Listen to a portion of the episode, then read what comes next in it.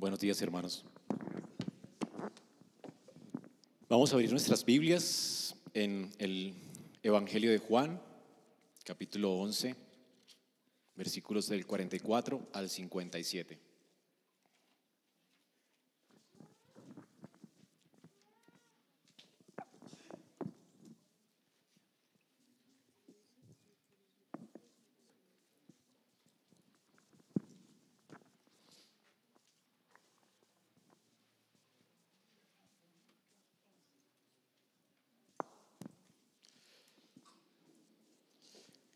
Juan 11, del 44 al 57. ¿Lo tenemos todos?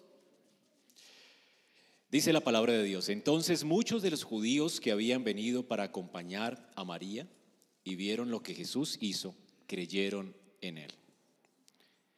Pero algunos de ellos fueron a los fariseos y les dijeron lo que Jesús le eh, había hecho. Entonces los principales sacerdotes y los fariseos reunieron el concilio y dijeron, ¿qué haremos? Porque este hombre hace muchas señales. Si le dejamos así, todos creerán en él. Y vendrán los romanos y destruirán nuestro lugar santo y nuestra nación. Entonces Caifás, uno de ellos, sumo sacerdote aquel año, les dijo, vosotros no sabéis nada ni pensáis que nos conviene que un hombre muera por el pueblo y no que toda la nación perezca. Entonces, esto no lo dijo por sí mismo, sino como era sumo sacerdote aquel año, profetizó que Jesús había de morir por la nación. Y no solamente por la nación, sino también para congregar en uno a los hijos de Dios que estaban dispersos. Así que desde aquel día acordaron matarle. Por tanto, Jesús ya no andaba abiertamente entre los judíos, sino que se alejó de allí a la región contigua al desierto, a una ciudad llamada Efraín, y se quedó allí con sus discípulos. Y estaba cerca la fiesta de la Pascua, y muchos subieron de aquella región a Jerusalén antes de la Pascua para purificarse, y buscaban a Jesús. Y estando ellos en el templo, se preguntaron unos a otros, ¿qué os parece? ¿No vendrá la fiesta?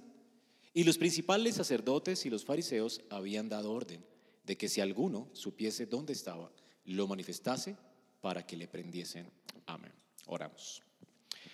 Padre, tu palabra es poderosa para transformar nuestras vidas. Rogamos para que ella sea instruyéndonos en el camino de la salvación y también instruyéndonos en toda justicia, de manera que vivamos para tu gloria. Imploramos que tu Espíritu Santo sea orando en nuestras vidas por tu palabra y nos salves, santifiques y sostengas, instruyas.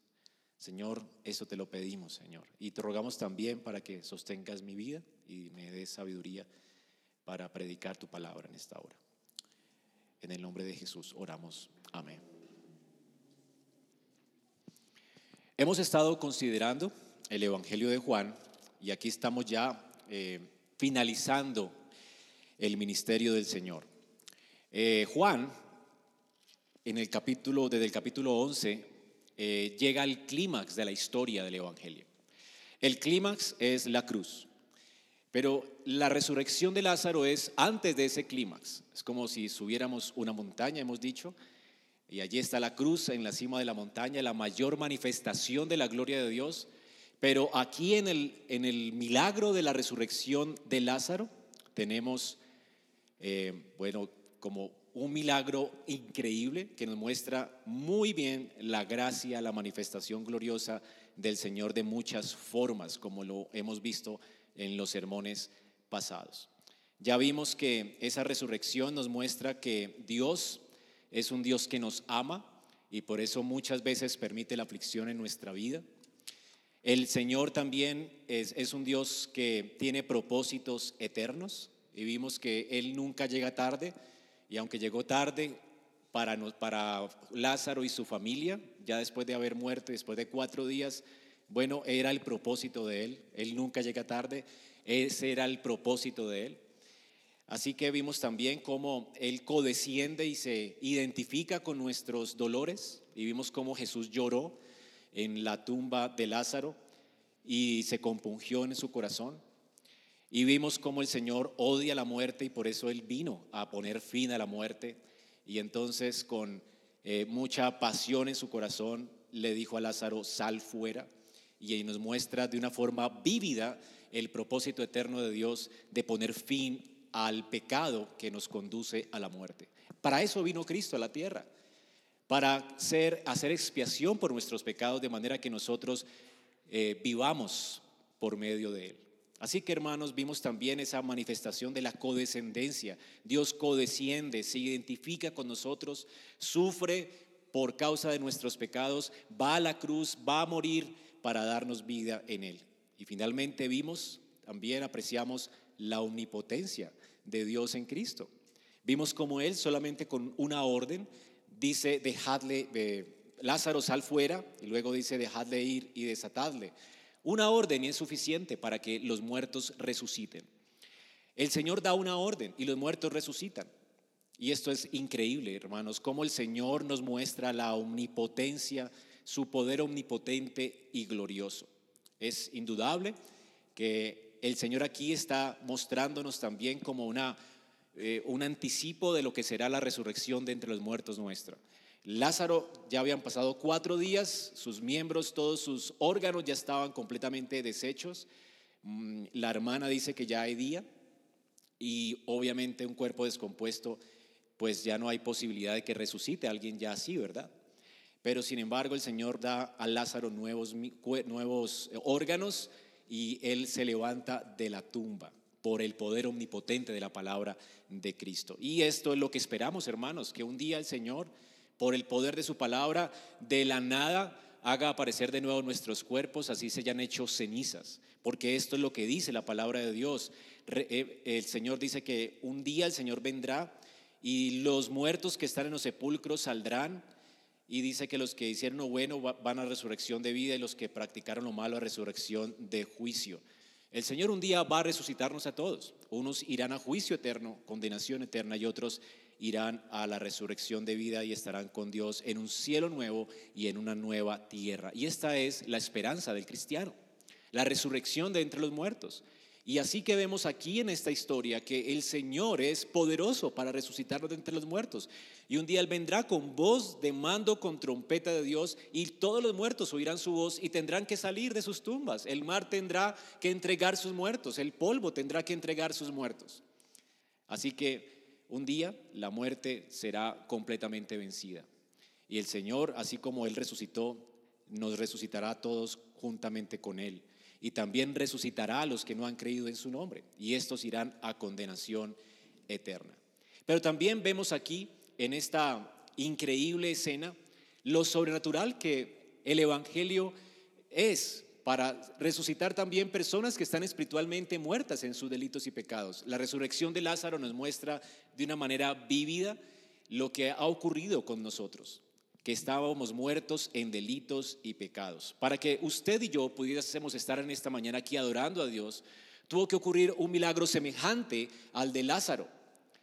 El Señor tuvo que hablar con el poder de su evangelio y es entonces solamente así que los muertos pueden venir a la vida.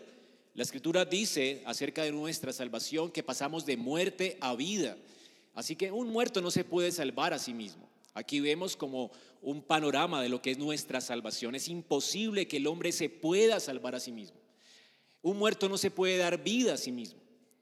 Se necesita el poder sobrenatural del Evangelio para que nazcamos de nuevo, para que el Señor por ese poder del Evangelio nos dé vida. Primera de Pedro 1.23 dice que fuimos renacidos Ojo, no de simiente corruptible, sino de una incorruptible. ¿Y cómo sucedió esto? Dice, por la palabra que vive y permanece para siempre. ¿Cómo es que nacimos de nuevo? ¿Cómo es que si antes aborrecemos a Dios, ahora ya no lo aborrecemos y queremos venir a adorarle hoy? Hermanos, tuvo que ocurrir un milagro.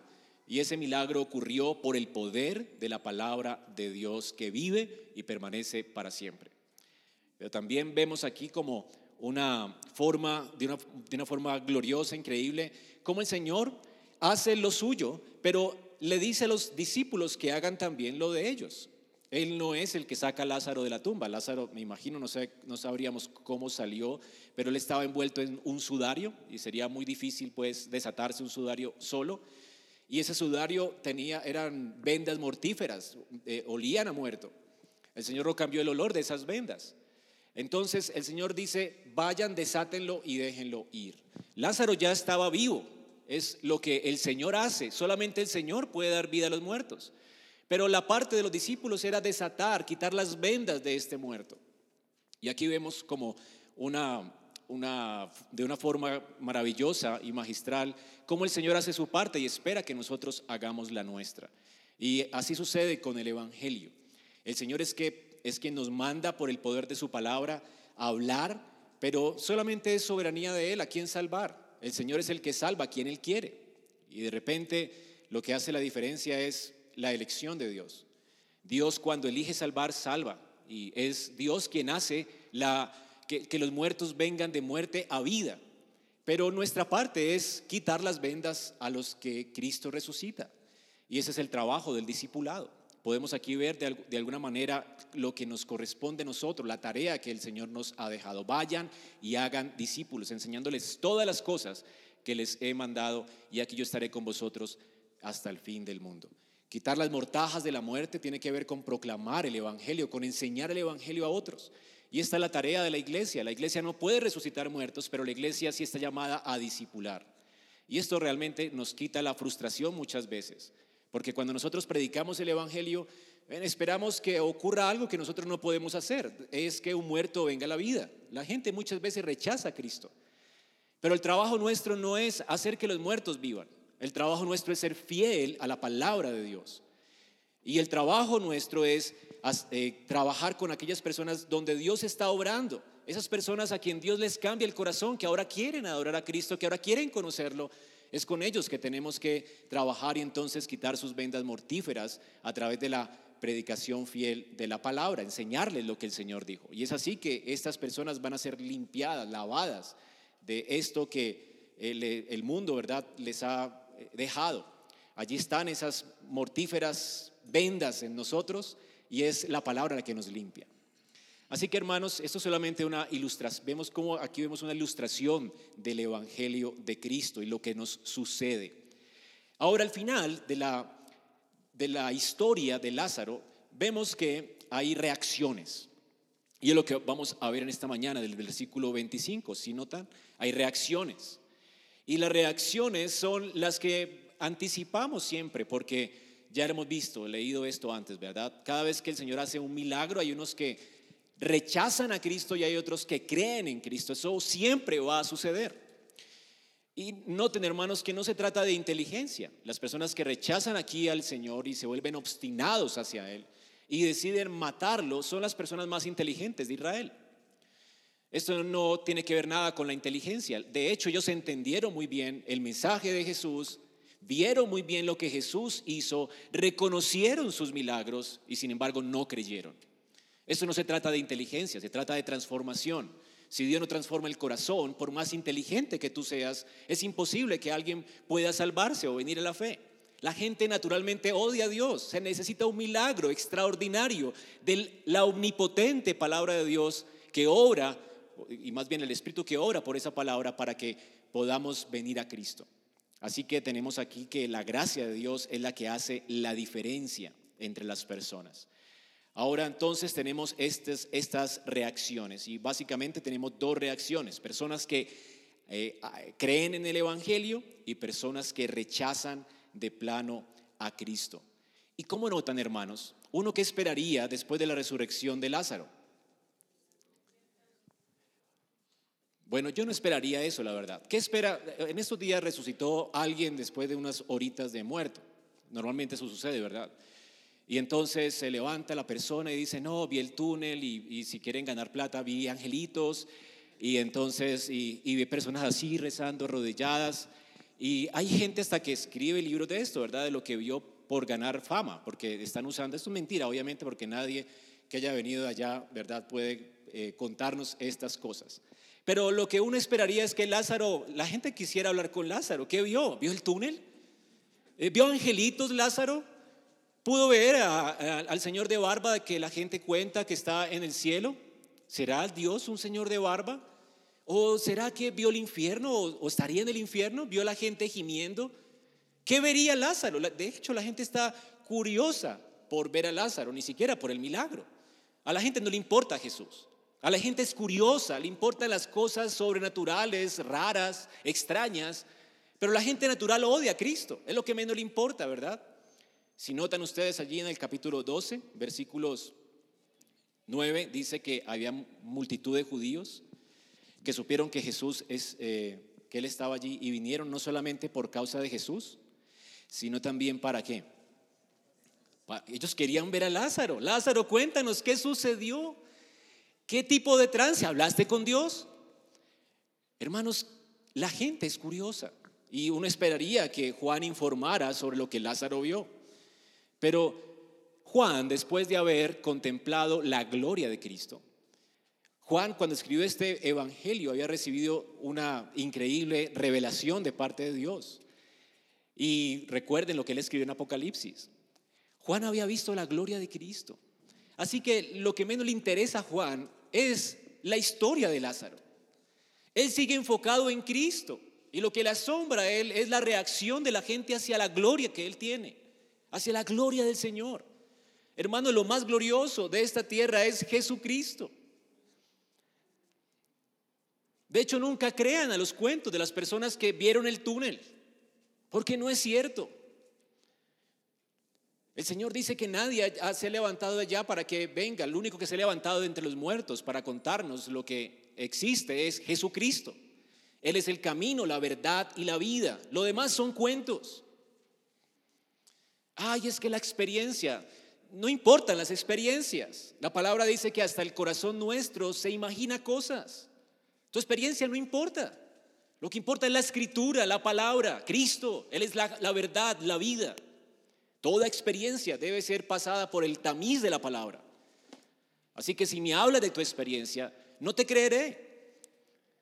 Porque la escritura es suficiente para mostrarnos qué es verdad. Y según la Biblia, lo más glorioso, lo más grandioso del cielo es Jesucristo. Cuando a Pablo se le permite ir al tercer cielo, él ni siquiera habla de las cosas que vio, de las personas que vio, no, no sé, vi cosas inefables, pero lo más glorioso es Él. Todo el ministerio de Pablo estaba centrado en Cristo, Él es lo hermoso del cielo. Sin Él el cielo no tiene sentido, hermanos. Ni nuestra vida tiene sentido sin Él. No importa el cielo ni el infierno si Él no está. Él es el todo, el que lo llena todo en todo. Él es el único a quien debemos admirar, apreciar, esperar ver en el cielo. Las calles de oro, el mar de cristal. Bueno, tal vez a los codiciosos les gustará estar en el cielo porque Juan dice que esto será el cielo. Pero no es lo que Juan está expresando en Apocalipsis. La hermosura del cielo es la gloria de Cristo. Él es lo hermoso de la eternidad. Es lo que los ángeles anhelaban ver. Es lo que nuestros ojos quisieran ver, su gloria. Así que Lázaro pasa a un segundo plano. Para Juan, Lázaro no es importante.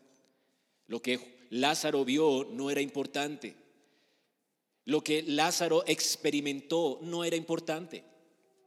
Porque no hay nada más importante que contemplar la gloria de Cristo. Así que Juan sigue hablándonos de Cristo de lo increíble y asombroso que es el corazón humano que no, aún apreciando su gloria, lo increíble del pecado no se convierte, pero lo increíble de la gracia, que aunque las tinieblas vengan, las tinieblas nunca prevalecerán contra la luz que es Él. Él sigue con sus propósitos, Él sigue avanzando su reino, el Señor es glorioso de todo glorioso. Y de hecho, hermanos, esto es lo que él anticipa antes de que resucite Lázaro. En el versículo 4, recordemos, la enfermedad de Lázaro no terminará en muerte, sino que será para qué? Para la gloria de Dios, para que el Hijo sea glorificado por ella. Y antes de resucitar a Lázaro, el Señor le dice a la hermana, ¿no te dije que si crees verás la gloria de Dios? Y hermanos, ellos lo hicieron, vieron la gloria de Dios. Es lo que apreciamos en nuestro texto. Ahora, ¿cuáles son entonces las reacciones? Aquí entonces el peso de la historia está sobre Jesús. Recordemos que Juan espera que al ver la gloria creamos, y es mi oración por usted en esta mañana, que usted pueda creer que Cristo es el Hijo de Dios y creyendo en Él tenga vida en su nombre. Esto es lo que Juan espera. Así que Juan ha visto aquí el obrar del poder de Cristo, el obrar del poder del Evangelio y se centra en esto. Y Juan espera que creamos, que consideremos esto y creamos. Y es lo primero que vemos aquí, personas que creen al apreciar la gloria de Cristo y creen por la gracia de Dios. Dice el Evangelio aquí en el versículo 45. Entonces muchos de los judíos que habían venido a acompañar a María y vieron lo que Jesús hizo, creyeron en él. A pesar de la creciente hostilidad, recordemos que la hostilidad estaba creciendo, creciendo, creciendo. Las tinieblas estaban casi cubriendo el, ministerio del Señor. Y aquí en el clímax, con mayor razón, estaban como queriendo poseer la luz y acabar con Cristo y, y decidieron matarlo. Sin embargo, las tinieblas no pueden prevalecer contra Él. Es aquí donde podemos apreciar más la gloria de Cristo. Ahora las tinieblas están avanzando, sin embargo Juan nos dice que ya Jesús, antes de abandonar este mundo, antes de ir a la cruz, muchos, muchos creyeron en Él. Esta es la gloria del Evangelio. El Señor salvando personas del pecado.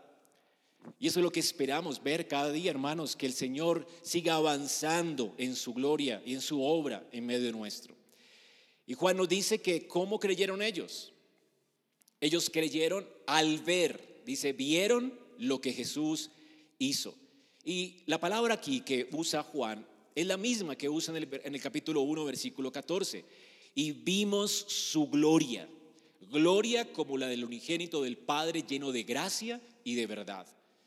Así que, ¿qué quiere decir la palabra vieron? No es simplemente como el ver del novelero que está interesado en las cosas que ve por simple curiosidad. No, es el ver de las personas que querían ver a Lázaro para eh, recibir noticias de lo que le sucedió.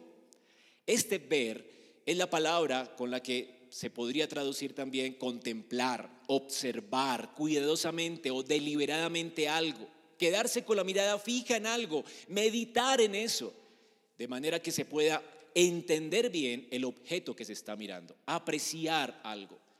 ¿Cómo es que ellos pudieron apreciar la gloria de Cristo y creer? Ellos están apreciando a Cristo.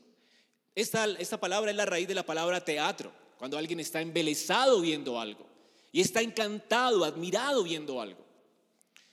Ellos están contemplando cuidadosamente y reflexivamente y con asombro la gloria de Cristo. ¿Y cómo es posible?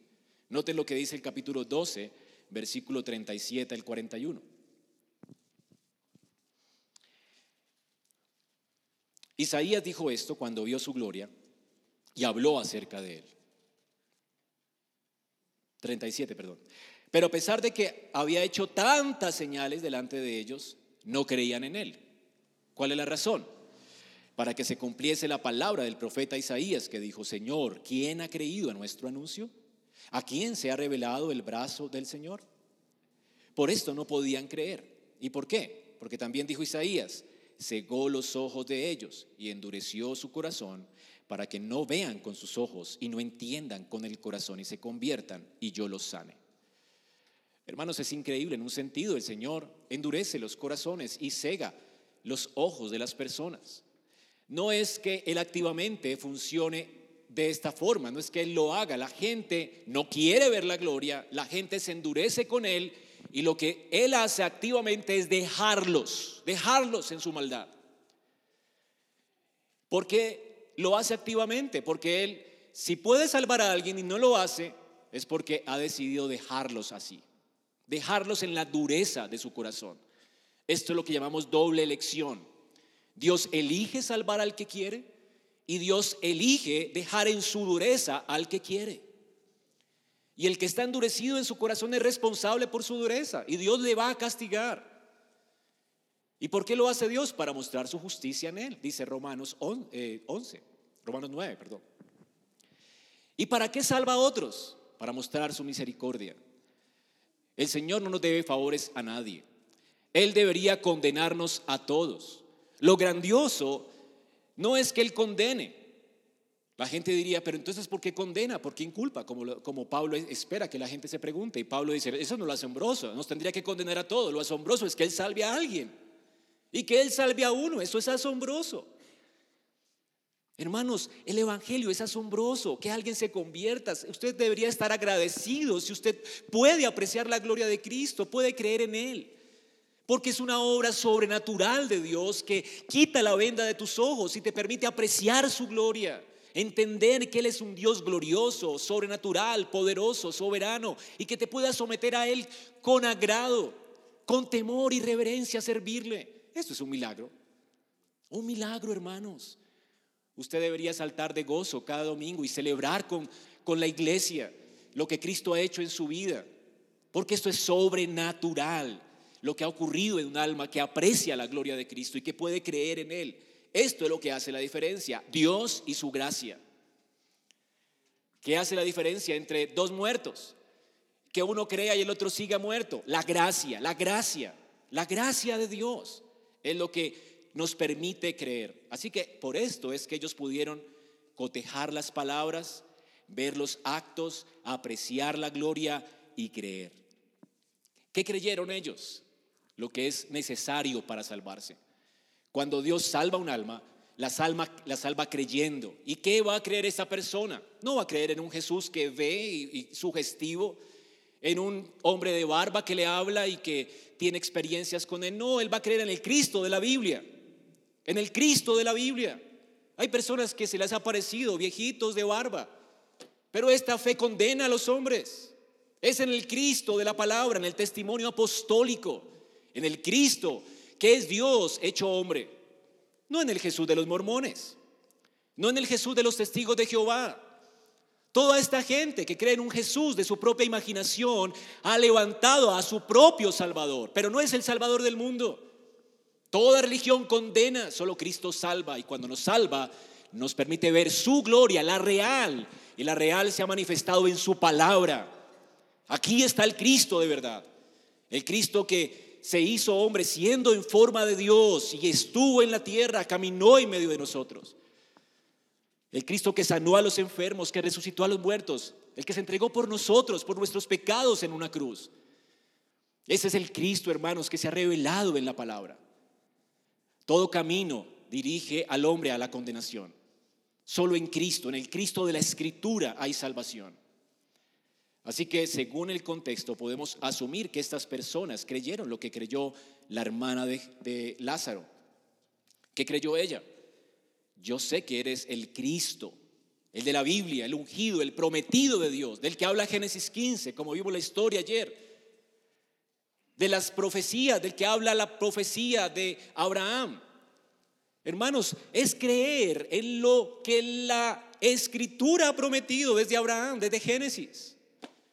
Es creer en lo que Dios prometió a través de los reyes.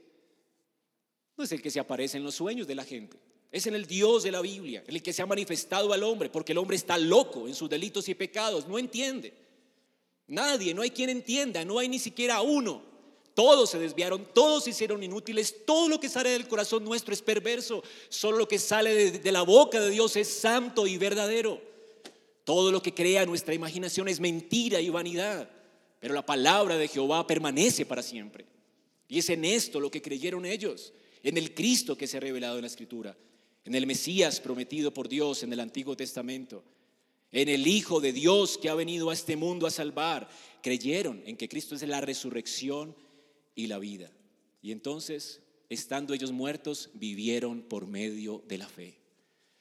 Es asombroso, hermanos. Cuando Dios coloca fe en nosotros, la fe en el Cristo, de la historia, en el Cristo prometido desde el Antiguo Testamento, el Señor nos pasa de muerte a vida. Y aquí está entonces el clímax del Evangelio de Juan. Recordemos cómo comenzó Juan. A lo suyo vino y los suyos no le recibieron. Él fue prometido a los judíos y los judíos le rechazaron. Más a todos los que le recibieron, a los que creen en su nombre, y la palabra nombre aquí es todo lo que contiene, lo que Él hace, lo que Él es, su esencia, su persona, su obra, lo que está aquí, hermanos. los que creen en su nombre, lo que Él representa para el hombre, lo que Él es, su carácter, a ellos, solamente a ellos, se les dio potestad de ser hechos hijos de Dios. Ellos no son engendrados de carne, ni de sangre, ni de voluntad de varón, sino de Dios. Noten cómo el propósito de Dios se cumplió aquí, completamente. Uno esperaría que de algo tan terrible como la muerte de Lázaro, algo, alguna calamidad doméstica en una familia que causó mucha tristeza, que causó dolor en todas esas personas, uno no esperaría que saliera algo bueno de esto. Sin embargo, ¿qué salió de la muerte de Lázaro? Salvación, fe. Brotó fe en el corazón de los hermanos de Lázaro, fe en Lázaro. Tú no vas a ver a María ya dudando, sino postrada a los pies de Cristo. Tú la vas a ver derramando perfume en sus pies, colocando toda su vida a sus pies, porque ella puede apreciar su gloria, su gracia. Ya no habrá más dudas. Tú verás a los discípulos después de su resurrección dando la vida por el Evangelio. ¿Y por qué? ¿Porque están locos? No, porque han visto la verdad. Han visto el que es la verdad, el camino y la vida. Han visto la gloria de Cristo. Así que hermanos, Dios y Cristo en esta historia fueron glorificados con la fe de estas personas. La muerte de Lázaro, tal como lo planeó Jesús, fue para que pudiéramos ver su gloria, para que los apóstoles y los discípulos pudieran enraizarse en la fe y para que muchos comenzaran a seguir a Cristo. Seguramente algunos de estas personas fueron de los 500 que le vieron ascender a los cielos. Aquellos también 120 que estuvieron orando, esperando que el Espíritu de Dios descendiera sobre ellos en Pentecostés. Hermanos, estas personas creyeron en el Señor. Ya el Señor aquí estaba juntando un pueblo para Él. Ahora la pregunta para ti en esta mañana es, ¿crees? Aquí está el tipo de fe que te puede salvar en esta mañana. ¿Crees? ¿Crees que Cristo es el Hijo de Dios? ¿Crees que Él es Dios que se hizo carne?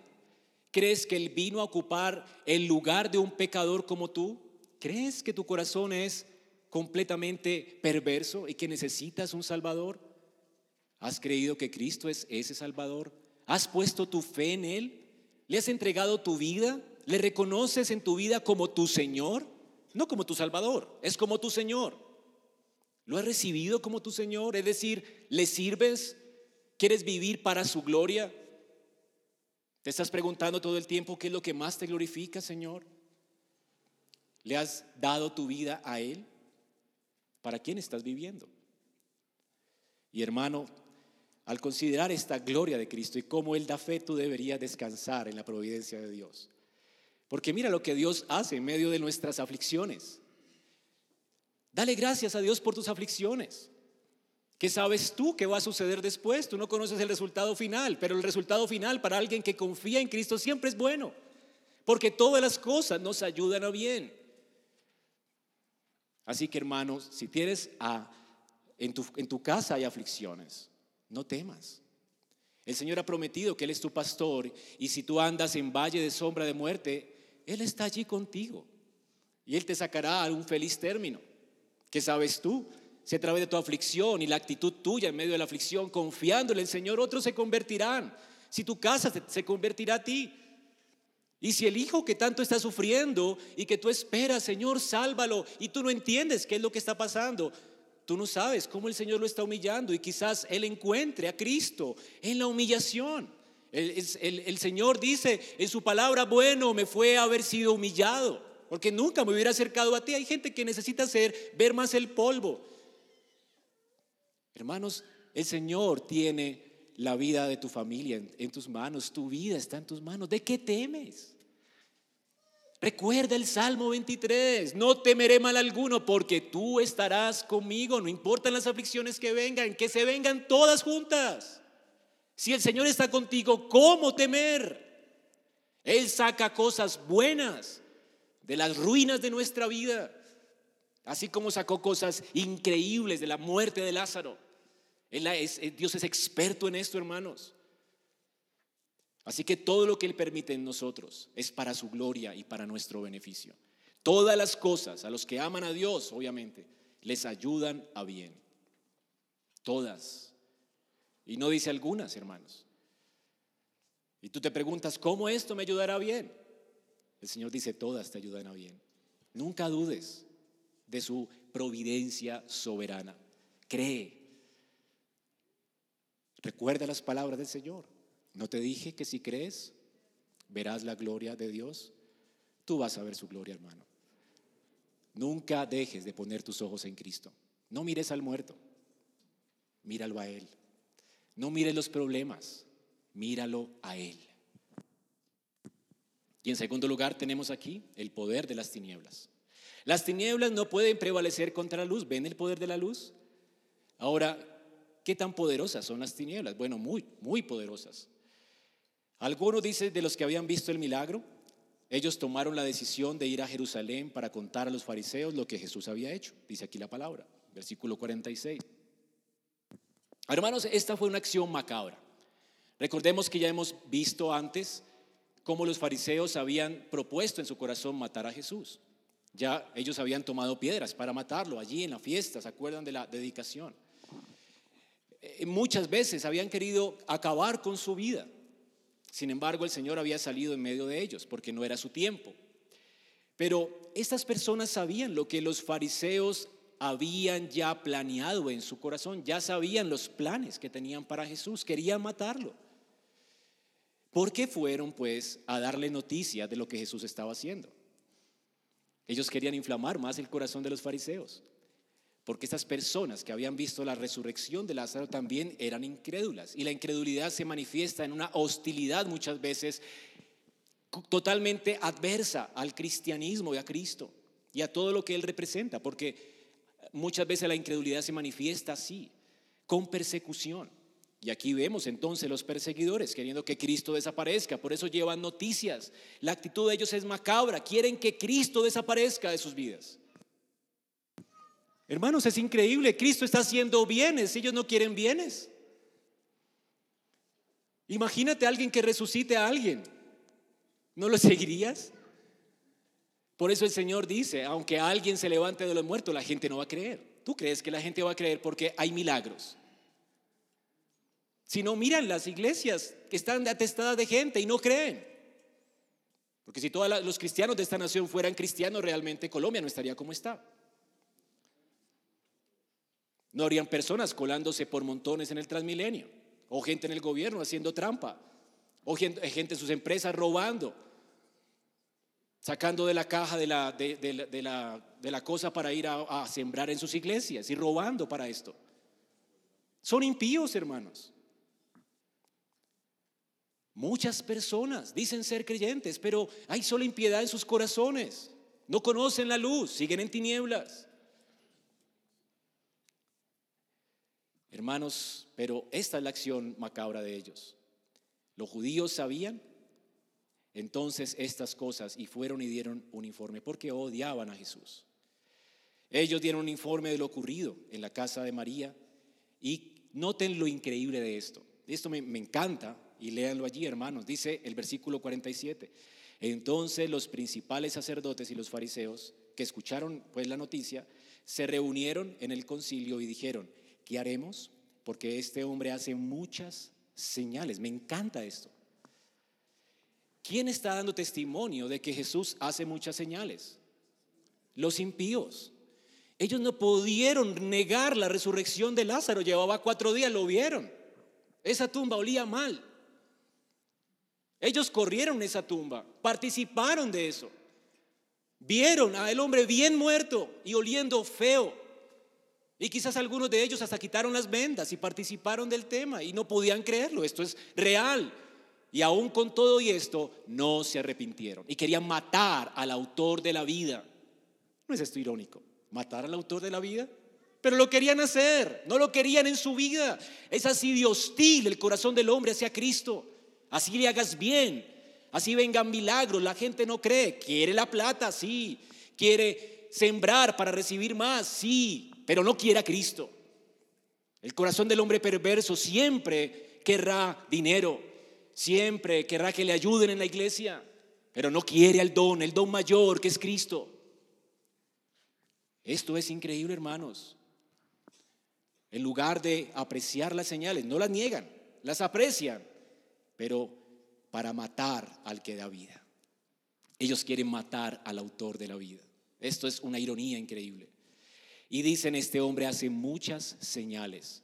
Y esto es lo maravilloso, lo que me encanta aquí, porque los impíos no pueden negar las señales de Cristo, no las pueden esconder. De hecho, quieren desaparecer a, Lázaro para que no hable. Dice el versículo 10 del capítulo 12, pero los principales sacerdotes acordaron dar muerte a Lázaro. Ellos no quieren darle publicidad a Jesús. Quieren que Jesús desaparezca, aunque entienden que Él hace muchas señales. No dicen una señal, muchas. Ellos entienden, han visto un ciego de nacimiento recibir la vista. Han visto leprosos ser sanos. Han visto personas que habían estado muertas resucitando, porque no solamente Lázaro fue resucitado por Jesús. Nadie podía silenciar las señales de Cristo. Él es Dios con nosotros. Nadie podía silenciarlo. Pero lo más curioso, hermanos, es que hay ciertas supuestas doctrinas cristianas que niegan los milagros de la Biblia. Son aún más perversos que estos perversos. Porque los más perversos de la historia de Jesús no niegan las señales, no niegan los milagros. Sin embargo, hoy las doctrinas liberales dicen que esos milagros no existieron. Son peor de perversos que estas personas que mataron a Jesús. ¿No les parece increíble? Hoy en día hay personas que niegan estas cosas. ¿Cómo negar lo que aún los enemigos de Jesús dijeron que sucedió? Hermanos, el Señor partió la historia del mundo en dos. No hay nadie como Él. Nadie ha pisado esta tierra como Él. Él es el santo de los santos. Él es Dios con nosotros. Él es Emanuel, digno de toda gloria, honra, honor. De Él es el poder. Él creó todas las cosas que existen con el aliento de su boca. Con su palabra creó todo de la nada. Él es Dios. Y sin embargo, las personas que supuestamente estudiosos de la Biblia y que leen sus comentarios dicen que los milagros no existen. Pero ¿cómo es posible? ¿Qué Génesis no pasó? ¿Que venimos del mono? Y quieren hacer coincidir la Biblia con la pseudociencia, que no es ciencia. Sacas a Dios y no existe la ciencia. Por la fe creemos que el mundo fue creado en seis días, dice la palabra. Pero por causa de la dureza de nuestro corazón resistimos la idea y queremos venir del mono a como de lugar para no ser responsables delante de un Dios que nos creó a su imagen, del cual somos responsables, porque un día le das cuenta a Dios. Y esta es una forma de resistir su verdad negar los milagros de la Biblia, negar al Dios que se hizo carne, negar al Dios que murió y que resucitó de entre los muertos. Es negar la única oportunidad que tienes de recibir salvación y vida eterna. No hay salvación sin Él. Él es Dios. Él es Dios con nosotros. Entonces, estas personas, ¿por qué estaban enojadas con Jesús? Porque querían matarlo. Dice Juan 7:7, el Señor dice, porque yo testifico de ellos que sus obras son malas. Estas personas son muy religiosas. Que tú le digas a alguien que es bien malo, oye, tú eres malo, él se enojará, él sabe que es malo, ¿verdad? Pero qué tal que tú entres a una iglesita y le digan, ¿saben qué, hermanos? Ustedes son malos, malos. Desde la punta de los pies hasta la coronilla, malos. No hay nada sano en ustedes. Bueno, esto es lo que dice la Biblia de nosotros. Sin embargo, el religioso que no ha conocido la luz, que se va a hacer los lavamientos, que ellos fueron a hacerse aquí, ¿verdad? Para prepararse, para celebrar las Pascuas, y vienen a la celebración de la Navidad, y hacen cosas y ritos religiosos. Estas personas no conocen su estado, ni conocen de, de dónde el Señor es que nos saca. Y por eso es que ni leen la Biblia. Porque no entienden que su corazón es perverso más que todas las cosas y que nadie lo podrá conocer. ¿Usted ha conocido la profundidad de la perversión de su corazón? Por eso es que no podemos ni siquiera apoyarnos en nuestra propia prudencia. Nunca tenemos razón. Sea Dios veraz y todo hombre, no algunos hombres, no. No, el pastor no. No, todos somos mentirosos. La verdad viene de afuera. de Dios hacia nosotros para transformarnos, para cambiarnos, para renovar nuestra mente corrompida por el pecado, que aún sigue corrompida. Y aunque nos convirtamos, hermanos, el remanente del pecado está allí, trayéndonos ideas novedosas como la de estos hombres religiosos, tan buenas personas, tan buenos eh, samaritanos, tan buenos religiosos que cumplían con sus votos, hicieron una asamblea para matar a Jesús. Son los que quieren borrar a Jesús del mapa. ¿Y por qué? Porque Él testifica, Él vino a dar testimonio de que todos nosotros somos malos. Por eso Él dijo, yo soy la verdad. ¿Te suena orgulloso? ¿Resistes a eso? Yo soy la verdad. Esto es lo natural de nuestro corazón, ¿verdad? No nos gusta. Algo nos da aquí a causa de nuestra maldad. No nos gusta que nos sentencien de esa forma. Por eso es que querían matarlo. Por eso es que querían desaparecerlo. Porque no les gusta que el Señor testificó, aún con su propia vida, con sus propias obras, que las obras de ellos eran perversas. Todas esas personas entonces se enojaron contra Jesús. Ellos eran avaros, dice la escritura que se burlaban de él. Sin embargo, Lucas 16 dice, el Señor le dice a ellos, 16, 14 y 15, entonces les dijo, vosotros sois los que os justificáis a vosotros mismos delante de los hombres. Mas Dios conoce vuestros corazones. ¿Y por qué? Porque lo que los hombres tienen por sublime, esa pompa de la religión, no importa la religión que sea, ¿verdad? Todo lo que es así religioso, bonito, eso que buscamos para tapar nuestra corrupción interna, eso que tenemos por sublime, esos templos que construimos tan lindos para no vernos tan feos, todo eso que tenemos por sublime, para Dios, dice, es abominable.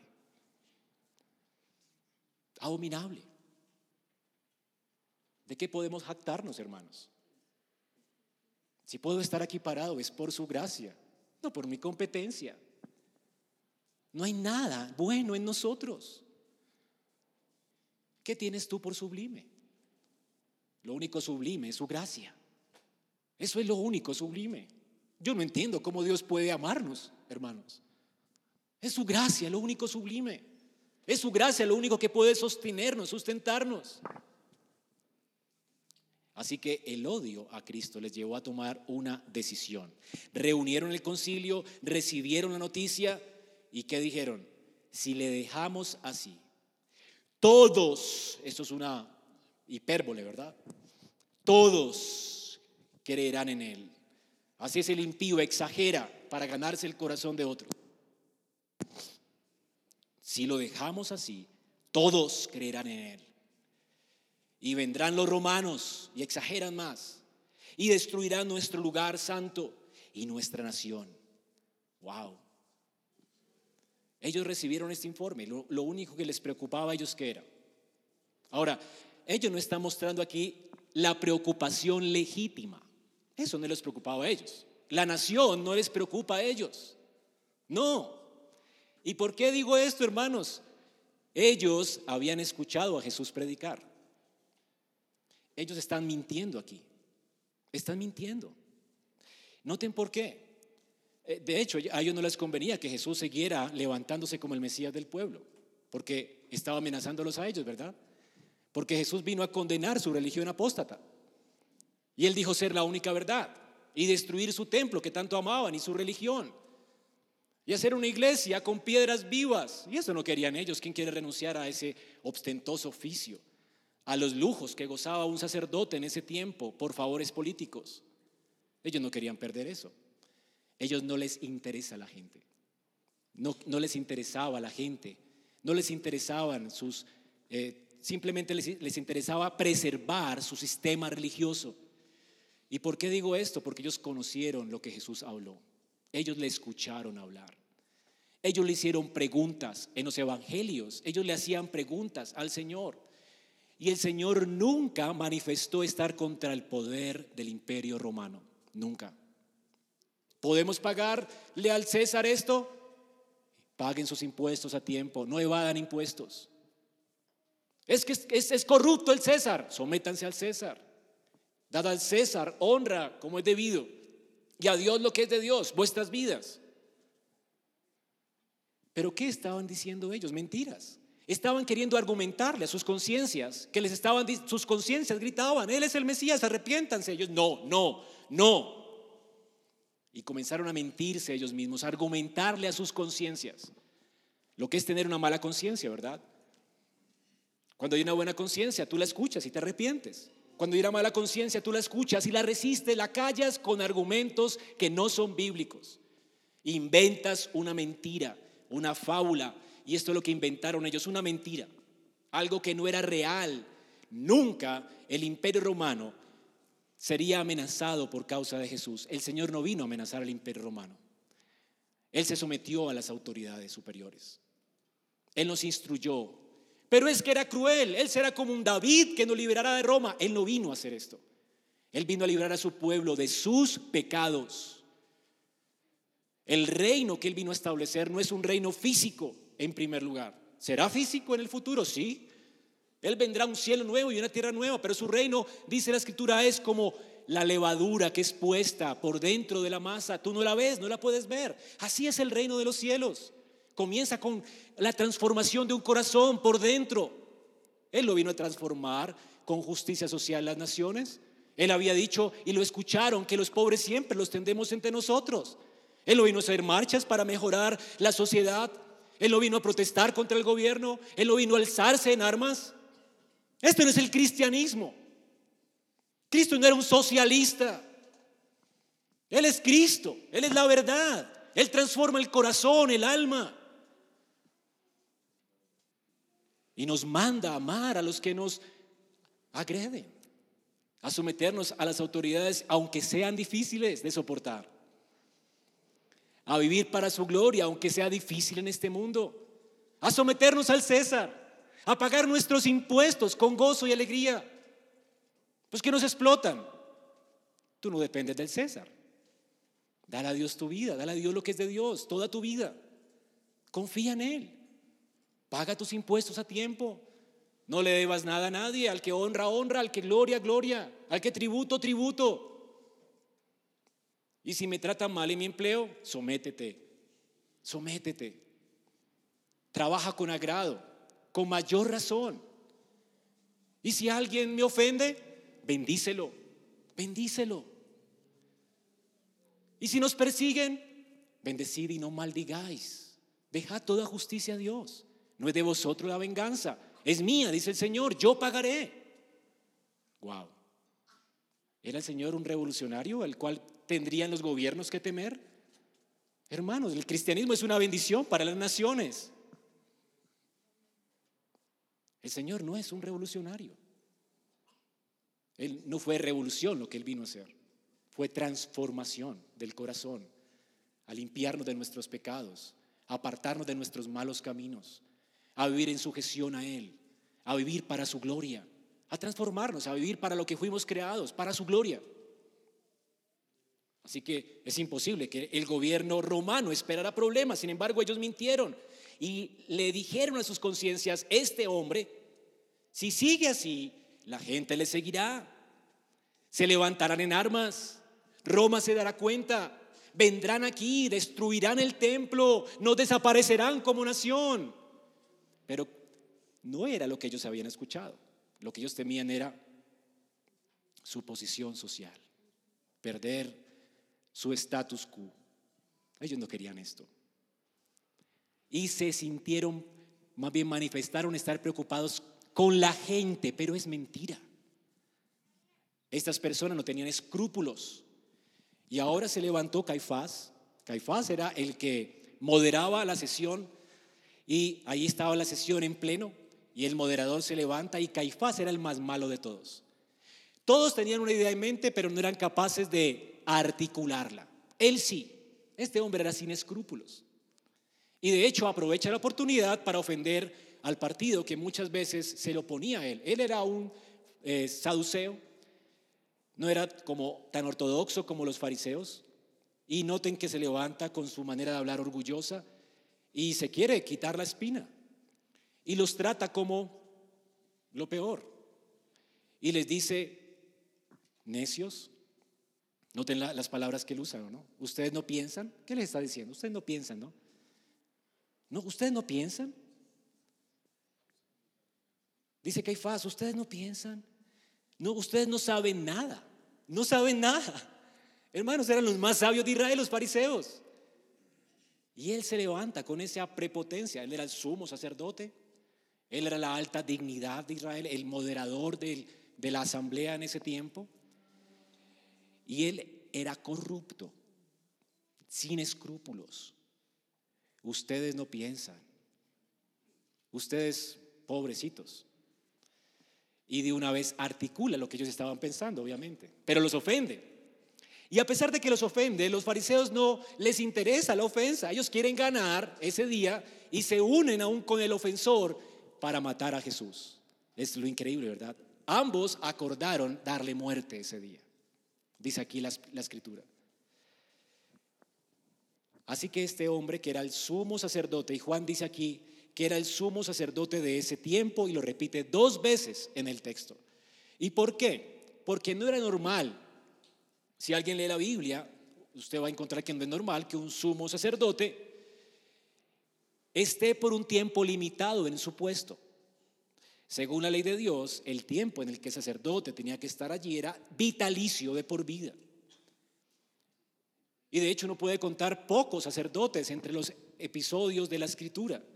Pero desde que vinieron de la expresión, desde que ellos fueron establecidos de nuevo como nación, y estaban bajo el imperio romano, era el imperio quien por negociación política colocaba a su gusto al sacerdote que quería. Y obviamente iban a poner el que estuviera a favor de Roma, el más malo. Y si no eras tan malo, si salías buena gente, te quitaban. Era Roma el que los ponía. Y se contaron muchos sacerdotes como nunca antes en Israel, desde el tiempo del imperio romano hasta el año 70 que se acabó el templo. Esto nunca había ocurrido en la escritura. Por eso Juan dice que era el turno de él. El decir que él había sido puesto por Roma allí, así de perverso era, y fue el que más duró. Así que era bien malo. Él se levanta y les dice, necios, sin entendimiento, ustedes no saben nada, yo sí, yo sí sé qué hacer. Hay que matarlo, hay que desaparecerlo. Habla como típico mafioso de nuestro tiempo, ¿verdad? Esto es el corazón de este hombre.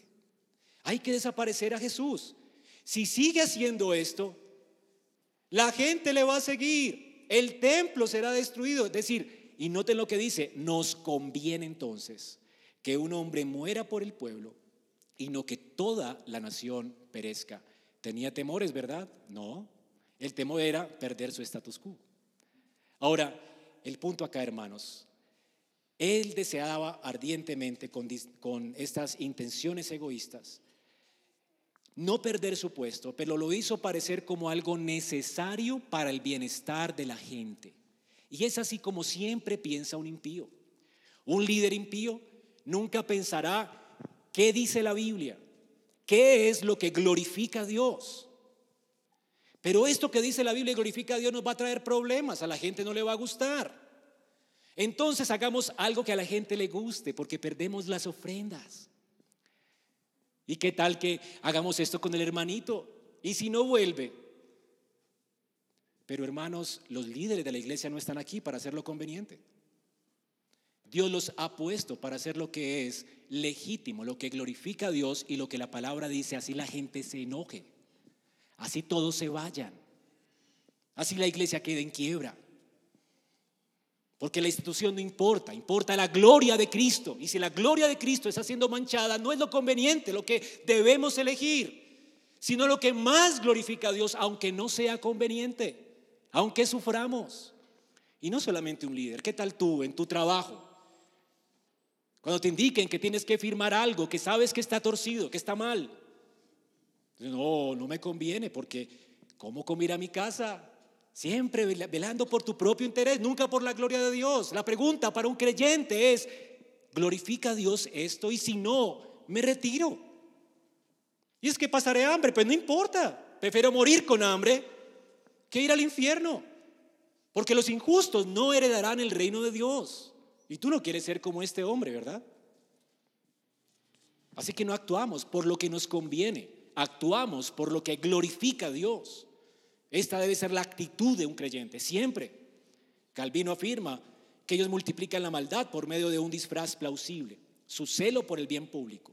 Lo que más les preocupaba a ellos era la destrucción de su propia tiranía, pero aparentan estar preocupados por el templo y el culto a Dios. Y esto es lo que hace el impío. ¿Qué habla él? Él nunca va a decir, no, es que yo estoy preocupado por mí. No, es que si no hago esto, mi familia se muere de hambre. No, él no, quiere perder su trabajito porque esto le, le está dando estatus a él. Pero él lo hace parecer, la persona impía hace parecer como que está trabajando en beneficio de la familia. Él quiere avanzar en su propósito de vida, en su proyecto de vida, aunque sea en detrimento de su casa. Pero es que ¿quién los va a sustentar? Y así abandone la esposa, no importa. Y lo argumenta diciéndole, mi amor, pero. ¿No quieres vivir bien pues? Él nunca va a elegir lo que agrada a Dios. Él elige lo según su conveniencia y lo disfraza con aparente piedad. Estoy tan preocupado por ustedes. Yo quiero el bien de ustedes. Por eso me voy para la, no sé, ¿verdad? Y voy a abandonarlos por un tiempo, tres años quizás. Y lo hace parecer piadoso. Yo soy muy esforzado. Pero lo único que quiere lograr en su corazón es su éxito personal lo conveniente para él. Así piensa el impío y lo disfraza de bondad. Aquí Caifás no muy bondadoso. Es mejor que muera uno por todos que todos mueran por causa de uno. Piedad, ¿verdad? Uy, como quiere la gente este hombre. Pero es mentira, hermanos. Es un carácter perverso. Ahora, el Señor aquí entonces toma las palabras, recoge las palabras de este hombre aunque este hombre no era profeta, él ocupaba el lugar del sumo sacerdote y el Señor de sus palabras le revela a su pueblo una verdad increíblemente gloriosa, que es la sustitución vicaria de Cristo. ¿Es mejor que un hombre muera por todos? ¿Eso es lo conveniente? No, sin duda que no. Y este hombre era el infierno por sus palabras y por sus decisiones. Y porque en esa asamblea se decidió la muerte de Cristo. Sin embargo, este siempre fue el propósito de Dios. Las tinieblas querían desaparecer la luz, sin embargo la luz resplandeció y no pudieron prevalecer contra ella. ¿No es increíble? Y de las palabras impías de este hombre, Dios las toma y se las da a Israel diciendo, para que nunca tengan excusa. Su propio sacerdote está diciendo el misterio más grande de todos, Cristo morirá por el pueblo. Cristo morirá por el pueblo. Eso sí es conveniente. Ellos pensaron en lo que les convenía a ellos y Dios los dejó hacer eso porque convenía su propósito eterno. Qué increíble, ¿no? Los fariseos, entonces, este, este sacerdote intentaba matar al Señor y hermano, lo curioso es que ellos temían desaparecer, temían perder y eligieron lo torcido en lugar de lo santo. Y le sucedió lo del proverbio 10:24, subrayalo en su Biblia. Lo que el impío teme, eso le sobrevendrá. Pero a los justos les será dado lo que desean. ¿Qué desea el justo? La gloria de Dios. ¿Y qué verá el justo siempre? La gloria de Dios. Aunque él sufra, no importa. Él siempre va a ver la gloria de Dios. Dios va a ser glorificado con su vida siempre. Nunca pierde el justo. Pero el otro que teme, el que teme perder a su iglesia, el que teme perder a las personas, el que teme perder su trabajito, ese que teme, todo lo que él espera le sobrevendrá, todo. Todos sus temores más terribles vendrán sobre él. Y esto fue lo que le sucedió a Caifás y a estos perversos hombres. En el año 70, Roma, a quien ellos temían, vino sobre ellos mató a los judíos, desapareció el templo, destruyó la ciudad, la quemó por orden de Tito, un emperador romano. Los peores temores de ellos se cumplieron. Y así Dios se burla del impío. ¿Tú quieres elegirlo glorificarme? ¿A qué le temes? Y tus peores temores vendrán sobre ti. ¿Temes perder tu casa? ¿Temes perder tu trabajito? Todo lo que temes a causa de tu impiedad vendrá sobre tu vida. Este será el destino de los impíos. Nunca se saldrán con la suya, pero Dios sí. La luz prevalecerá en medio de las tinieblas. Así que por eso el Salmo 2, versículo 2 al 5 dice, se levantarán los reyes de la tierra hablando de ellos, y los príncipes consultarán unidos contra Jehová y contra su ungido, diciendo, rompamos sus ligaduras. No queremos que Él gobierne sobre nosotros, echemos sus cuerdas, no queremos que Él, ¿verdad?, nos lleve a su gloria, no lo queremos a Él, no queremos desaparecer, matar. Aquí está profetizando el salmista. Luego hablará a ellos en su furor y los turbará con su ira. El Señor se burlará de ellos. Ellos caerán turbados y sus peores temores vendrán sobre ellos. Y esto fue lo que les sobrevino. Qué gran ironía, ¿no? ¿Qué es preferible entonces? ¿Hacer la voluntad de Dios y perderlo todo por causa de Él? ¿O vivir según tu conveniencia? Hay personas que vienen aquí y abrazan el pecado. Y llevan en relaciones de adulterio y fornicación años. Y temen perder estas relaciones por conveniencia. Sin embargo, el Señor dice que el adúltero o el fornicario no heredará el reino de los cielos. Si tú estás arrepentido verdaderamente, abandonarás a esa persona. Y si me caso, es impía. El Señor dice que nos casemos con creyentes. Tienes que abandonar tu relación. Y si tengo hijos, ¿qué importa? ¿Amarás más tu pecado y tu conveniencia? Dios se encargará de tus hijos. Dios se habrá que hacer si te apartas del pecado. Quizás hasta lo convierta a Él, pero es obedeciendo. Es obedeciendo que Dios bendice, nunca haciendo lo que es incorrecto delante de sus ojos. Nunca el mal prosperará. Dios trae bendición sobre los que le temen. Nunca conseguirás la bendición apartado de la razón y de las razones de la palabra. Nunca lograrás nada por causa de tu vida conveniente, sino de tu vida obediente. Y, y entonces Después de que él habla, Dios usa esto, dice que el Señor morirá por nuestros pecados. Hermanos, y termino con esto. El Señor aquí está proclamando lo que Cristo iba a hacer en esa cruz. El justo moriría por los injustos para llevarnos a Dios. Qué increíble, ¿verdad? El Señor está aquí anticipando la gloria de la cruz. Unas eran las ideas de Caifás, de que de, si era de Caifás, ¿verdad? Y otra era la idea de Dios. Él pensó una cosa, pero lo que él pensó y habló, Dios lo encaminó hacia otra cosa. Y es lo que nos dice Proverbios 16. Del hombre son las disposiciones del corazón, más de Jehová es la respuesta de la lengua. Todo lo que sale de tu boca es por el decreto de Dios. Sin embargo, por todo lo que sale de tu boca das cuenta a Dios. Aquí está la soberanía de Dios, ¿verdad? Por eso David estaba tan tranquilo cuando lo maldecían los hijos de Sarbia. ¿Se acuerdan? Porque si Dios me está maldiciendo a través de ellos, que me maldiga. ¿Quién puede abrir la boca aún de los impíos? No es Dios. Balaam pudo hablar sus propias palabras siendo un perverso, impío, eh, profeta eh, vano, pagano. ¿Pudo él maldecir a Israel? No. Aún las palabras de nuestra boca, una cosa es la que piensas, otra cosa es la que hablas, y la que hablas es decretada por Dios para su gloria. Pero tú vas a ser juzgado por tus palabras. Así que ten cuidado con lo que hablas. Y sin embargo, nada de lo que hablas se sale de la soberanía de Dios. Lo que habló este hombre, aunque este hombre no sabía lo que estaba hablando, fue una profecía para que el pueblo no tuviera excusa. Él no es un profeta, no es un profeta. Pero Dios convirtió sus palabras para bendecir al pueblo. Mi hijo morirá por ustedes, para que ustedes no perezcan. Y aquí estaba la mentira que había allí, ¿verdad? Todo el pueblo perecerá, pero no, todo el pueblo se salvará por la muerte de uno. Y esta era la, la verdad que él estaba proclamando. Es mejor que uno muera y que todo el pueblo se salve. Sí, hermanos, esto es verdad. Esto es verdad. Cristo vino a morir para que tú seas salvo.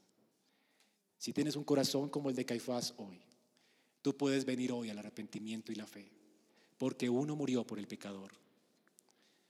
Si tú abrazas el pecado y has abrazado lo que es conveniente y estás menospreciando a Dios hoy, hoy mismo te puedes arrepentir y venir a Cristo en fe.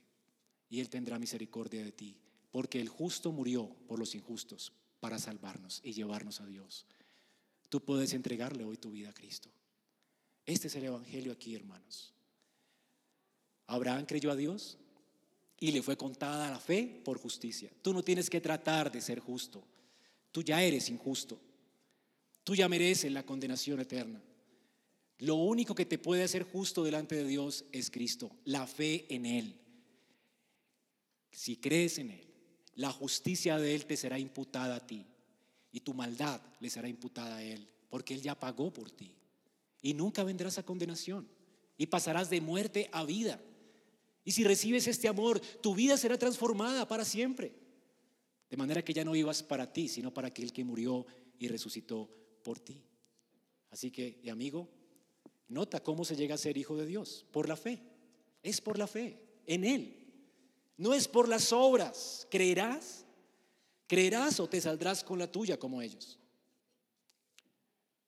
Todos los temores que tienes te sobrevendrán. ¿A qué le temes? Piensa lo que le temes. Eso no es nada para lo que viene para ti si hoy mismo le entregas tu vida a Cristo. Pero si se la entregas a Él, en el amor no hay temor. El amor echa fuera el temor. Dios puede derramar su amor sobre tu vida. Y ese amor te va a llevar a la obediencia. Y esa obediencia nunca te defraudará. Nunca defrauda. Nunca serás avergonzado. Porque el Señor siempre será glorificado en tu vida. Y hermanos, nunca tomen decisiones porque, por conveniencia, sino por lo que glorifica a Dios. Termino con estas palabras de Calvino.